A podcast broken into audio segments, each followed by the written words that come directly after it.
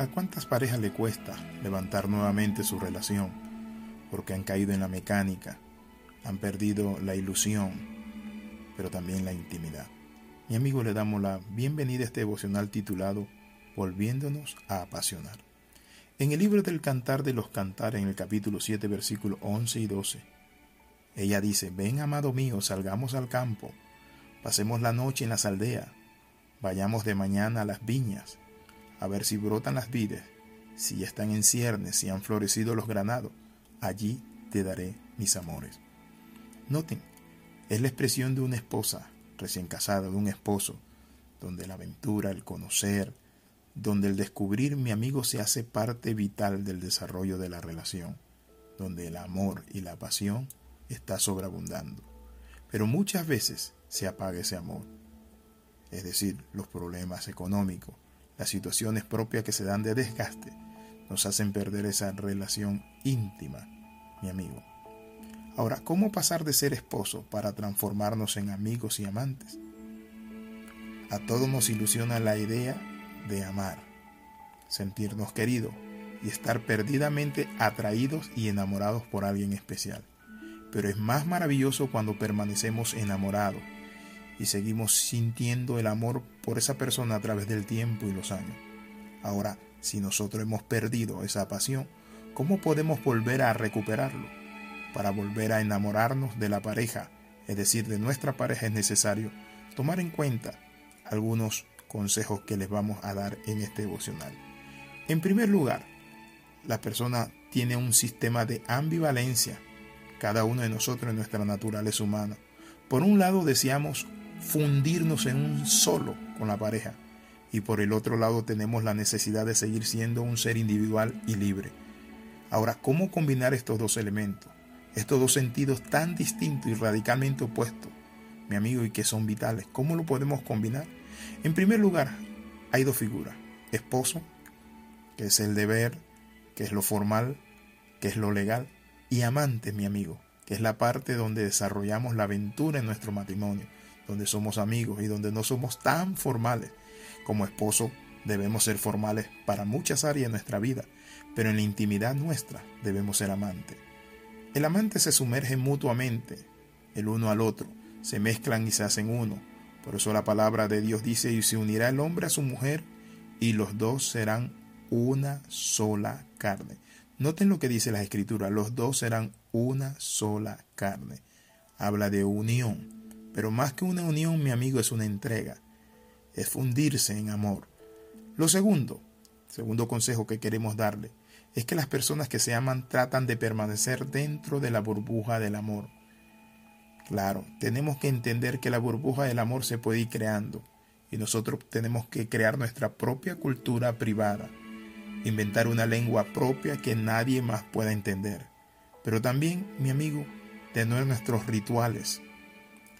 Es decir, tenemos que aprender a compartir momentos muy especiales, momentos no formales, de chistes, con finales graciosos, que le demos lugar especial a la diversión, al juego del amor, como pareja, pero también a la amistad.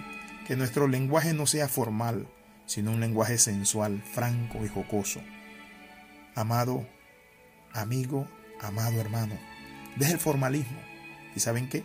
Dedíquense a conocerse, a explorarse. Dedíquense a cultivar esa relación, a tener ese tiempo de intimidad. Hay muchas parejas que no entienden, noten esto, la santidad, y piensan que la santidad nos aleja de la vida sexual. Hay esposas que sienten que pecan cuando están con su esposo. Señora, usted caballero, el placer sexual Dios los dejó. El problema no es el sexo, el problema es cuando las personas viven una vida sexual desordenada, fornicación, lascivia, una serie de, es decir, prácticas que realmente no son las mejores. Ahora, cuando compartimos de la pareja como esposo y amante, tenemos que conocer tercer secreto.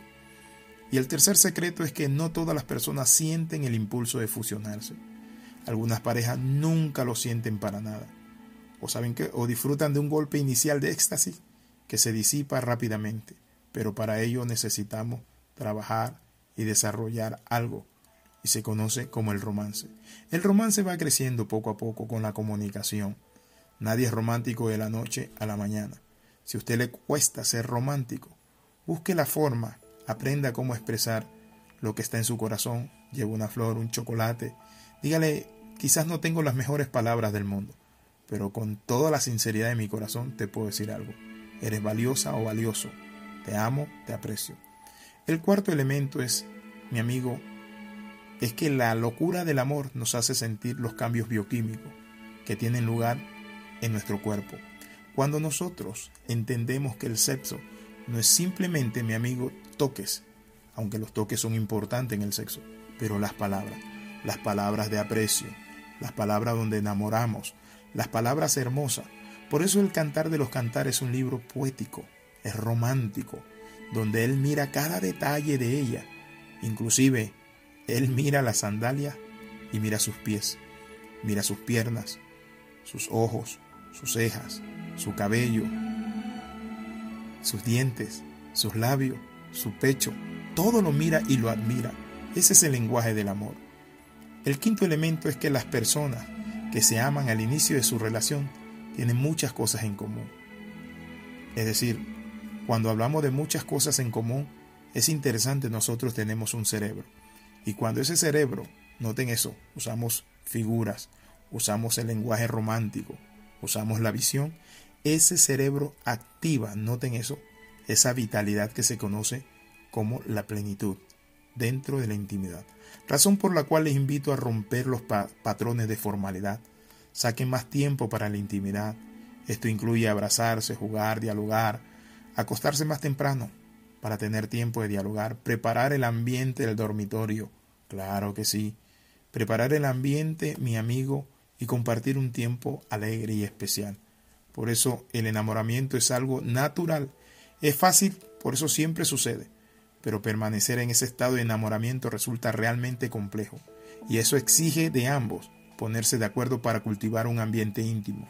Recordemos que el amor es capaz de perdurar con el paso del tiempo, es el resultado del trabajo entre la pareja para crear una relación fuerte y perdurable a través de los años.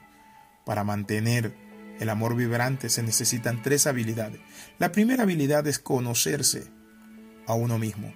Es indispensable, mi amigo, y no se puede esperar que, nos, que nosotros conozcamos más del otro si no nos conocemos a nosotros mismos. La segunda habilidad es la comunicación escoger las palabras adecuadas, saber decirlas en el momento oportuno y en el tono adecuado. Y lo tercero es la habilidad de desarrollar el lenguaje del amor, ser capaz de transmitir con la mirada, con las palabras, con las actitudes, las señas, mi amigo, lo que sentimos por nuestra pareja. ¿Quiere usted hacerlo? Quiero invitarle a orar. Padre, en el nombre de Jesús, te pedimos que resucite nuestra relación y que podamos crecer, Padre, y ser íntimos, esposos y amantes en el nombre de Jesús, amén y amén. Escriba a palabra de transformación arroba gmail.com bendiciones de lo alto y sintonícenos en YouTube. Bendiciones.